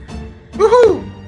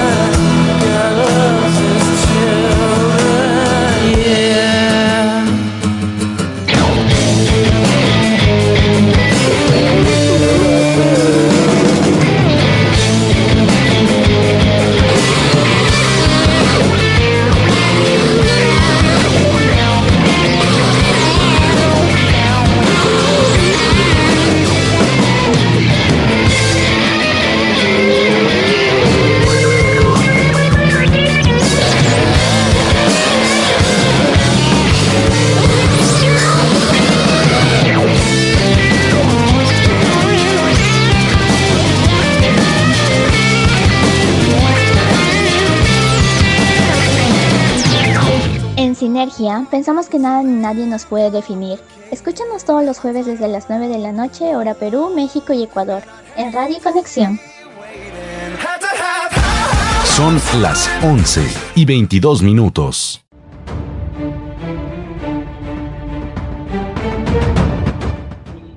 ¿Qué tal amigos? Volvemos, volvemos de los pits a continuar con el programa.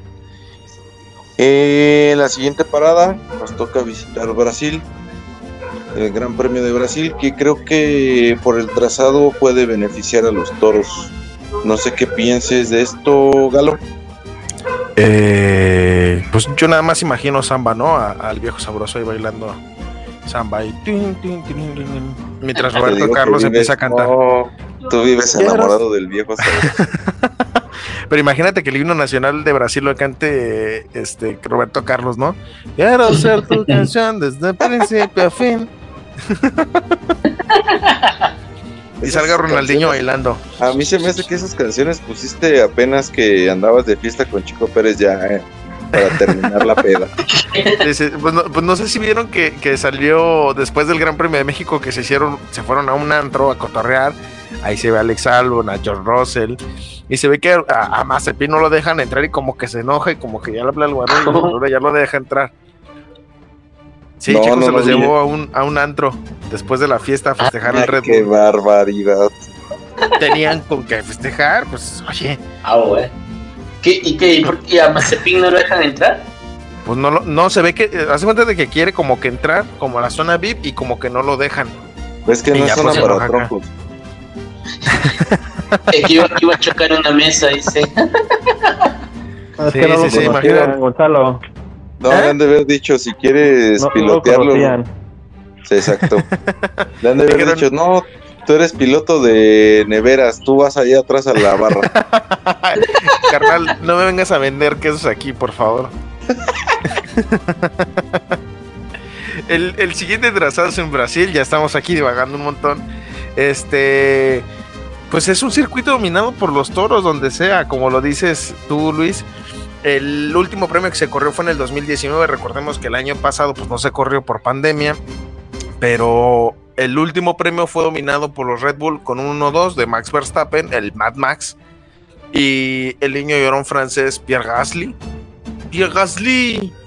Y, es un circuito que les favorece a, Red Bull por, por, las características del auto, ¿no? O sea, yo aquí viéndolo, aquí vamos a sacar los datos de la calculadora mágica musical aquí en el, en el Somos F1, aquí dice lo siguiente, por ejemplo, el año, eh, bueno, en el 2019, Valtteri Bottas se volvió a llevar el, la vuelta, digo, el, la vuelta, no, no es cierto, este, la pole position, si no mal me equivoco, y este, y de ahí, por ejemplo, en el 2018 Luis Hamilton lo ganó, Max Verstappen en segundo, Kimi Raikkonen en tercero, eh, Sebastián Vettel en el 2017, él, se lo llevó, el segundo vendría a ser Valtteri Bottas, el tercero Kimi Raikkonen y la, la pole position se la llevó Max Verstappen. Entonces, sí es un circuito que le favorece a los, a los Red Bull. Sabemos que su, que su fuerte no es tirar a los, a los puntos más altos, sino que hacer que, que valga la pena las vueltas haciéndolo más equilibrado. ¿Verdad? Entonces, Aquí chicos, no sé ustedes qué, esperan del Gran Premio de Brasil, que se despegue, se empiece a definir ya el campeonato y que eh, se resuelva de una vez o que, que se alargue a como ese Felipe Massa contra Luis Hamilton. Eh, bueno, a ver. sí, yo creo que, que Matt pues ya tiene como contra las cuerdas a, a Hamilton, ¿verdad? Ya con el con lo que sucedió en México y viene y gana Brasil, prácticamente yo diría que ya estamos definidos, ¿no? No sé los demás que opinen. Pero yo creo que sí, ya, ya lo tiene como contra las cuerdas. Yo creo que Mercedes va a sacar, pues como dice Galo, va a sacar ahora sí que las uñas para tratar de salvar el campeonato. No creo que lo dé por perdido por eso sacó a Botas para, para luchar por el punto. Y como se los comenté en el programa antepasado, creo que ahora sí el campeonato se puede definir en el último en el último gran premio. ¿Sí, lo crees así? Que, literal el último, eh, la última carrera tal vez se pueda definir. ¿Tú, Jorge, piensas lo mismo? Eh, yo no, la verdad es que ya no quiero hacer predicciones porque creo que no, hemos dado como una exacta todo, todo, todo este tiempo. Tú no quieres que se te rompa el corazón, no nos engañes aquí. no quiero ponerme triste después de estar en posición de Pero, este, la verdad que yo quisiera que, gane Max, que esté de, de, escudero el gran checo. Pero, eh, ¿cómo se llama? Eh, lo que sí me espero es que, que se alargue la, esta diferencia que hay. Y sobre todo que por fin, por fin, pase Red Bull a ser el, eh, a, liderar el campeonato de constructores también, que ya no, mucho no le falta, ¿eh? Entonces, yo creo que, eh, yo espero, perdón, que pase, pase así, que Checo quede segundo, que Max quede primero y que por fin esté por encima de Mercedes. Ya es hora. Ya, ya que se cierre, ¿no? De todas maneras, ¿cuántos puntos le lleva Max a Hamilton? Si, si le gana supongamos que en los peores de los casos, que Hamilton quede segundo y Max en primero, actualmente le saca 9 19 puntos. El primero le dan 25, al segundo le dan 18, si no mal me equivoco. Sí, creo. Corríjanme. Si es así, entonces volvería a estar 25 puntos adelante. O sea, igual volvería a pasar el hecho de que Max pueda abandonar una carrera o simplemente mantenerse y presionarlo. Si Max asegura un próximo primer lugar, recuerdo al matemático Helmut, eh, Helmut Marco. Helmut eh, cuentas de, compra de puntos Marco. Helmut, el voy al super y compro lo más barato mientras estoy haciendo el super Marco. Va a ser que, que las cuentas del cuadren, porque ya se dieron cuenta que Max realmente no ha soltado el podio desde que, desde que empezó. O sea, Max literalmente nunca se ha bajado de ese carro y de ese monoplaza de los primeros lugares, a menos que hayan sido abandonos, ¿verdad? Entonces, eso habla bien de, la consistencia que ha tenido Max y pues realmente no nos sorprendería que este fin de semana volviera a pasar lo mismo, chicos. No sé ustedes qué llegan a pensar.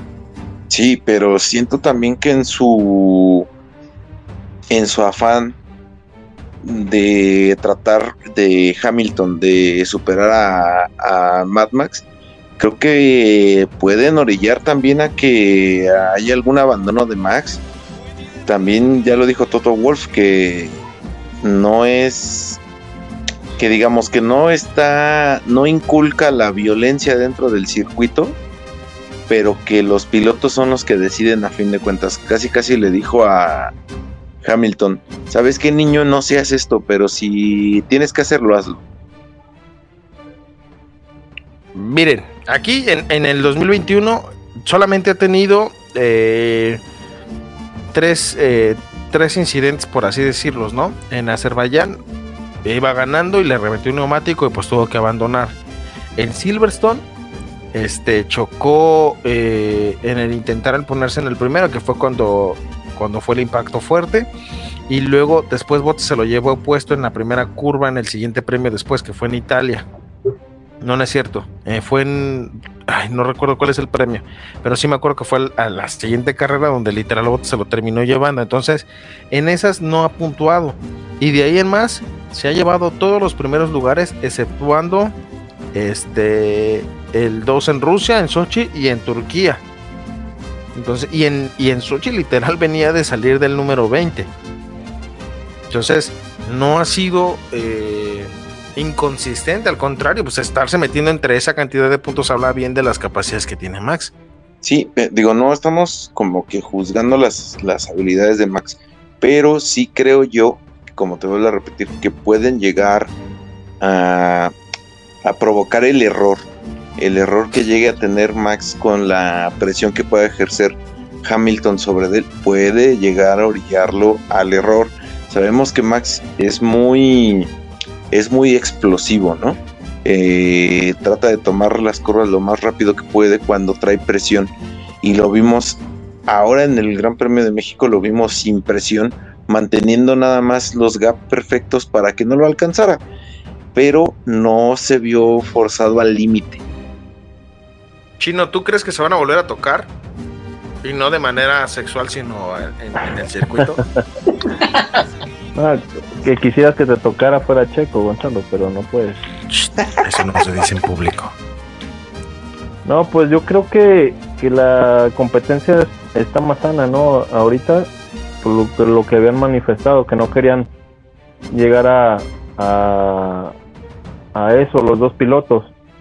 Pues también tiene que ver mucho lo que se define en la carrera sprint, ¿no? Cómo vayan a quedar las posiciones. Cierto, cierto, cierto, cierto. No estamos sacando conclusiones de la carrera sprint. Y ahí Claro, creo pues que ahí- Checo sufre. Ahí va a haber, pues, eh, exactamente, Checo sufre bastante ahí. Y pues ahí se han definido las otras carreras, también los sprints. Bueno, pero es que también en las sprint pasadas, Checo no estaba acorde con el monoplaza. O sea, miren, hay algo que, que, mm, estaba viendo un reportaje que decía lo siguiente, y, y estábamos de acuerdo en algún momento, cada uno de nosotros llegamos a platicar entre nosotros y dijimos que el campeonato se iba a def- de- definir, el campeonato de constructores, por los segundos pilotos. Y lamentablemente, no sé si vieron en el premio pasado que cuando le tocó Valtteri Bottas enfrentarse a Max, ni siquiera le puso resistencia y se hizo a un lado y lo dejó pasar. Eso habla de que Valtteri Bottas ya se cansó de ser el segundo. Sí tiene que seguir ciertas órdenes de equipo, como la vuelta rápida, pero tampoco no es como que diga, me voy a matar a muerte por el carro. Pues no, no lo va a hacer. Y No, pero- Pero yo estoy hablando de, de, de Hamilton Max. Esa es la, la Sí, realidad. sí, sí, sí, Sabemos es la, que es la los, principal. segundos, los, se- los segundos pilotos que es Bottas y Pérez se van a morir en la raya por el tercer puesto. Ah, pero ahí te va. Pero sabemos que eh, siempre el P1, P2 lo van a definir Hamilton y Verstappen. Pero ahí te va. Yo siento, yo creo que tiene esa ventaja ahorita Red Bull. ¿Por qué? Porque Max tiene un buen compañero de equipo que entiende cuál es su lugar. Que siempre desde que lo firmaron ha tenido consideración de que sabe perfectamente que su puesto es el segundo lugar. Y el caso más claro fue cuando le quitaron el alerón para dárselo a Max. Entonces, ahora Valtteri Bottas va a tener que pelear pero sin, sin ese arraigo hacia Mercedes. O sea, va a pelear, ah, va a cumplir, sí, no hay bronca, ah, cumplo, para que no me diga nada, pero no va a ser ese hombre que alcance a definir que, que Luis Hamilton sea el segundo piloto. Por eso Hamilton peleaba para que se quedara otra vez con él, porque él decía, yo quiero que se quede Valtteri Bottas, pues claro, no va a querer pelear con un, con un George Russell que le va a venir a pelear para ser campeón del mundo. ¿Están de acuerdo? Entonces, ahorita Red Bull tiene esa ventaja, tiene ese equipo unido, tiene esa sensación de que los dos están trabajando para un fin común. Mercedes está roto. Entonces, aquí va a definirse a través de lo que dejen y lo que hagan sus segundos pilotos. O sea, el P1 y P2 sí está definido. Si lo llega a ganar Max el campeonato mundial, pues se lo tiene merecido, pero el campeonato de constructores se va a definir por lo que hagan y dejen de hacer sus segundos pilotos. No sé tú qué piensas, George. Sí, definitivamente va a ser un, tema que, que van a tener que manejar, como tú dices, en el caso de eh, prácticamente ya está, es- es, está liberado, ¿no? Y además que está viendo que inclusive la propia estrategia que están manejando para él no está funcionando o no la están haciendo, no sé si a propósito mal, pero no está funcionando como debería ser, salvo en ciertos casos. Y en el caso de Max, eh, perdón, en el caso de Checo, Checo ha, este, ha demostrado que puede dar, tanto él puede dar más como piloto, como puede aportar también a este a este 1-2, ¿no? que que podría beneficiar a Red Bull por encima de Mercedes. Chino. Pues yo creo que, que Bottas se ha visto más relajado, ¿no? Desde que anunciaron su salida de- del equipo, yo lo he visto más suelto, menos estresado como se veía antes, ¿no? Siendo, como dices tú, el segundo de, de Hamilton. Antes se veía más estresado por, por lo que le decían, ¿no? Lo que el equipo le ordenaba y ahora se ve más suelto, más relajado, como, como diría, pues ya me vale, ¿no? Ahora lo hago por mí, no tanto por Mercedes. Entonces, ahora también en la, en la carrera sprint, creo que, espero por favor no me eches a perder el fin de semana, Checo. Creo que si Checo ya encontró cómo, cómo está su auto en plenitud, creo que puede ayudar al equipo a sumar esos puntitos extras en la carrera sprint. Tengo ese miedo porque con Checo ya, ya nada se sabe. O sea, festejamos una parada rápida en pits. Entonces, eh, si, si la carrera sprint lo echa a perder, nos vamos, a- o sea, dicen que eres tan bueno como tu última carrera. Entonces, va a ser horrible ver otra vez batallar a Checo y creo que los Red Bull no han salido bien librados en ninguna de las dos carreras sprint anteriores, no han salido bien librados de la situación. Fue como Pierre Gasly, Pierre Gasly y, y Sergio Pérez, ¿no? Entonces creo que es el momento de que ya diga Checo de un golpe de autoridad en la mesa y digan, ¿saben qué? Pues vine a quedarme y, y que me renueven el contrato, ¿no? Otros, otros tres o cuatro años. Gonzalo, Gonzalo, Gonzalo, pero hay, hay que tener en cuenta algo también, ¿eh? que eh, en las anteriores sprint eh, venía Checo también de muchos problemas para el tema de las de las qualis, ¿no? Y en, las en las sprint anteriores la clasificación previa al sprint eh, la iba- le iba malísimo y por eso es que también iba con un, con un peso encima para las sprint y tomaba tan malas decisiones, ¿no? En cambio, creo que estas últimas carreras ha demostrado que para las eh, la clasificación ha mejorado mucho en relación a otras a, otros otras car- otros grandes premios de este año. Entonces, quizás eso pueda ser una opción de que esta vez le va a ir mucho mejor que en las anteriores. Sí, es que ya encontró el punto correcto para su auto y también Red Bull ya entendió que no necesita tener la misma configuración que Max. O sea, son dos estrategias totalmente diferentes y dos autos que deben de programarse de manera diferente. Entonces, por favor, Dios, ayúdame a que este fin de semana soy yo, soy yo otra vez Dios, por favor, ayúdame a que este fin de semana Checo no pierda puntos, que mínimo se mantengan las posiciones correctas, porque realmente para, para mí que soy, pues, soy un Checo lover, creo que ya lo saben. Entonces, No, no- no se notaba. ¿eh? si no lo sabían, soy un Checo lover, sí. Por favor, este fin de semana que por favor tenga un buen fin de semana, nada más eso pido. Por favor. Entonces, Hola, hola, Papá Noel, ¿no? así de Bueno, Santa pero- Claus, Santa pero Claus de Navidad, quiero que Checo por favor no pierda su auto en la carrera sprint como, como ha pasado. Pero con todo y esto de la carrera sprint, ¿cuáles serían sus pronósticos? Eso es a lo que vamos. ¿Te parece ella Saf, alias el chino? ¿Nos das cómo quedaría tu carrera sprint? Pues mira, yo creo que también los, los Ferraris han, han manifestado, este, puede que también se, se vayan colando ahí en los sprint, ¿no? Creo que no se han visto nada mal ni Carlos Sainz ni, ni Charles Leclerc.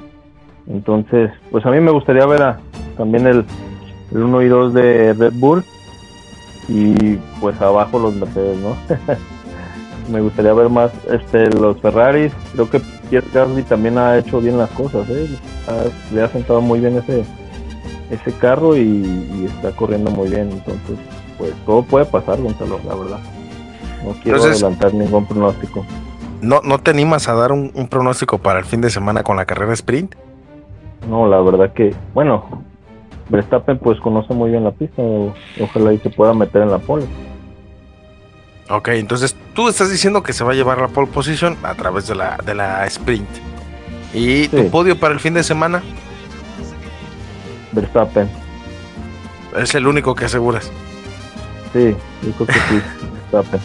Y Hamilton, ¿Ustedes, la chicos? verdad que pues... ¿Uno, dos de Hamilton? Reservamos 15 lugares para Tú, Luis, ¿cuál sería tu, tu podio para el sprint? Odio para sprint. Creo que podría haber Verstappen, Hamilton, Bottas, Checo, Leclerc. Y creo que por ahí también Vettel es muy bueno en los, en los sprints. George. Eh, yo espero que en el sprint, por lo menos Checo en la tercera plaza, eh, ver a Max primero y ahí al centro creo que Botas más que Hamilton. Ok, perfecto. Bueno, para, para agregar los datos, es un circuito de 305.9 kilómetros. Tiene dos zonas de DRS. La velocidad máxima alcanzada fue por el viejo sabroso, allá en el año del 2017, con un tope, una velocidad tope de 350.3 kilómetros por hora.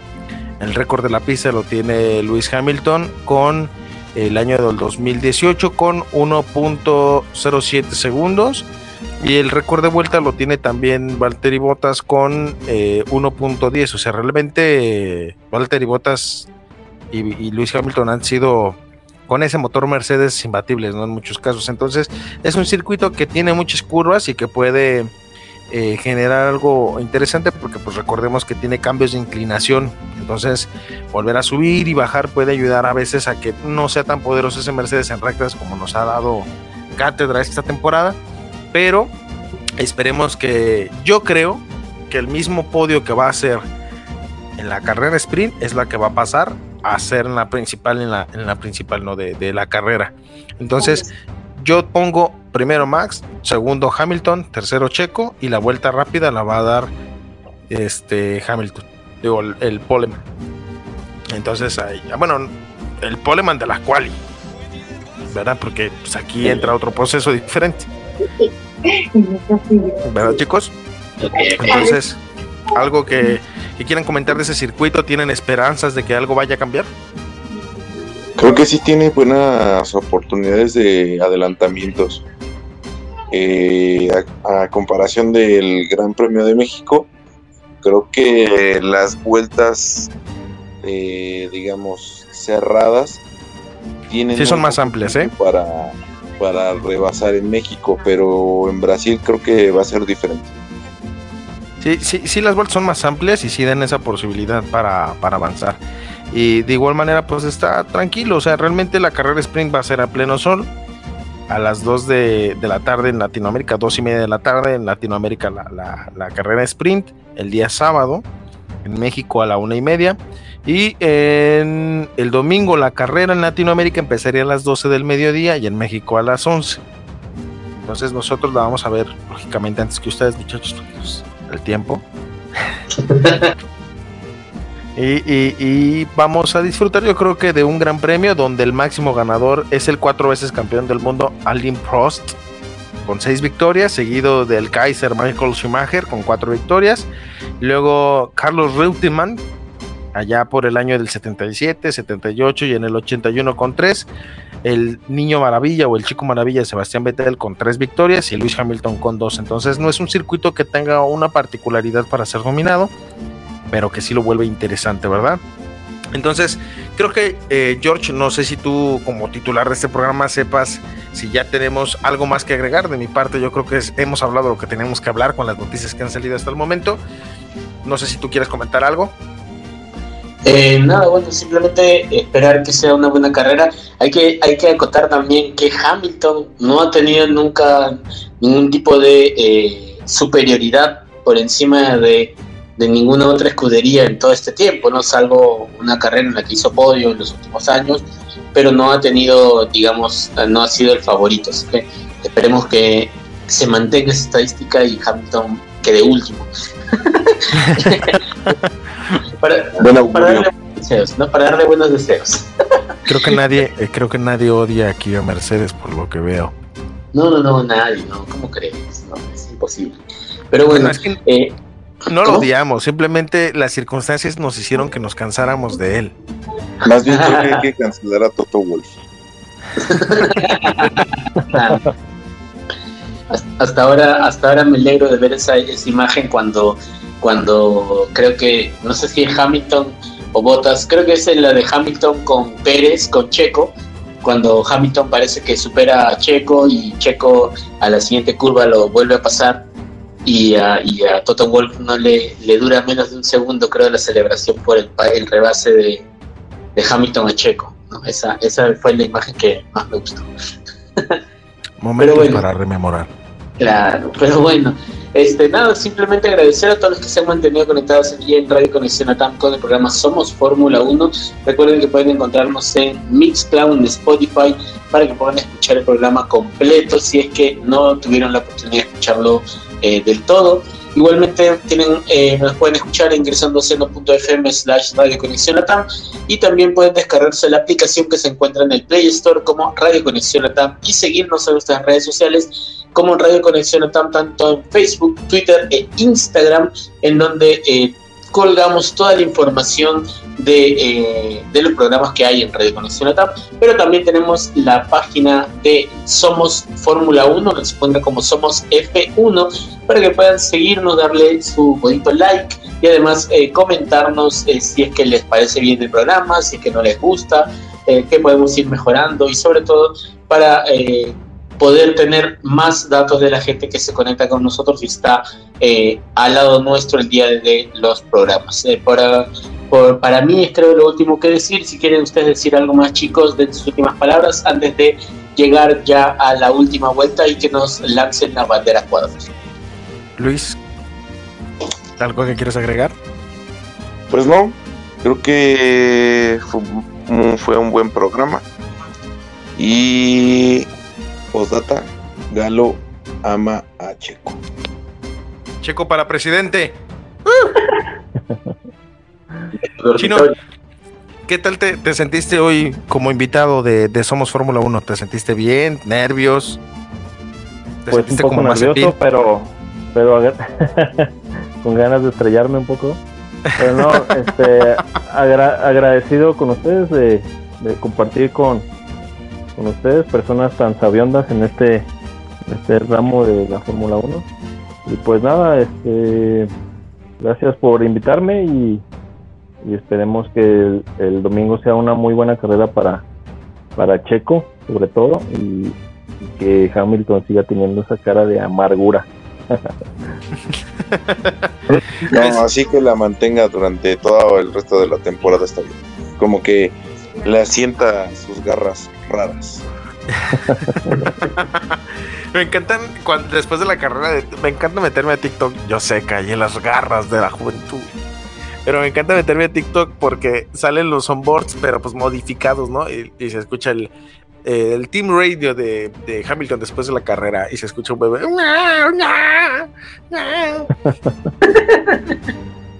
o también el de Checo Pérez así del de el onboard y se escucha allá sacaremos ese güey de la barranca de verdad, es, de verdad están muy divertidos y, y el del rayo veloz el del rayo veloz. Ese del rayo veloz de Max está al 100 Sí, sí, sí, sí. Entonces, este, pues esperemos que nos dé mucho de qué hablar el próximo fin de semana la carrera de Brasil. No sin antes agradecerles a todos aquellos que se han conectado a través de la señal en vivo en Radio Conexión, como lo habíamos comentado. Yo les quiero hacer una invitación aparte porque el día viernes a las 10 de la noche en hora Perú, 9 de la noche en México, tenemos un programa de un fandom que se llama Doctor Who. El programa se llama Bad Wolf, donde seis eh, locos amantes de una serie británica que es la más longeva de la historia platican de cosas media frikis y medias ñoñas. Escúchenlas sin problema alguno. Y no queda más que invitarlos a que se sigan formando parte de esta comunidad. Todos los martes a las 10 de la noche hablamos del deporte y la pasión motor que nos lleva a que nosotros junto con ustedes seamos Fórmula 1. Muchas gracias chicos. Nos vemos. Buenas noches. Chao. Bye bye. Nos vemos.